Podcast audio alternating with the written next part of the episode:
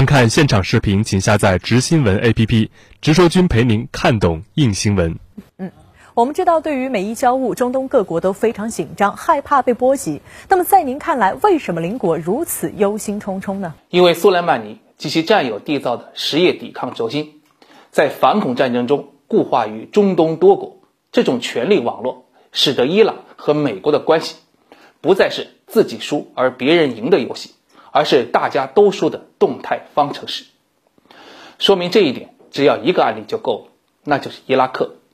就在这些天，美伊相互动手之际，伊拉克各地出现了各种游行，呼吁本国不要介入冲突。他们的口号是：不要战争，要伊拉克。自从一四年美军重返伊拉克打击伊斯兰国以来，伊拉克都是美国和伊朗竞争的舞台。美国去加强伊拉克的政府军，伊朗则把什叶派民兵组织成人民动员军。今天，光巴格达政府认证的民兵派别就有三十个，超过十二万人，而其中势力最大的就是人民动员军，而它里面有一个高贵者运动，一直站在伊朗一边，连巴格达政府都得让他三分。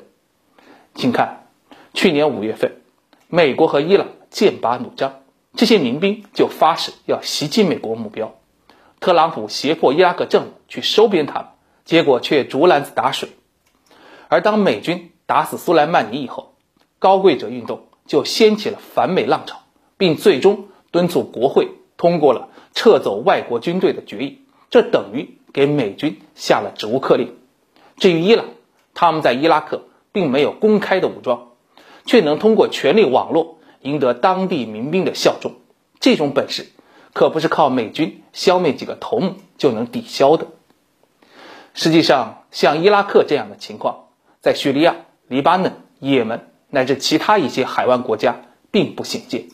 总之，一旦美国和伊朗爆发军事对抗，中东多数国家几乎铁定要被拖入其中。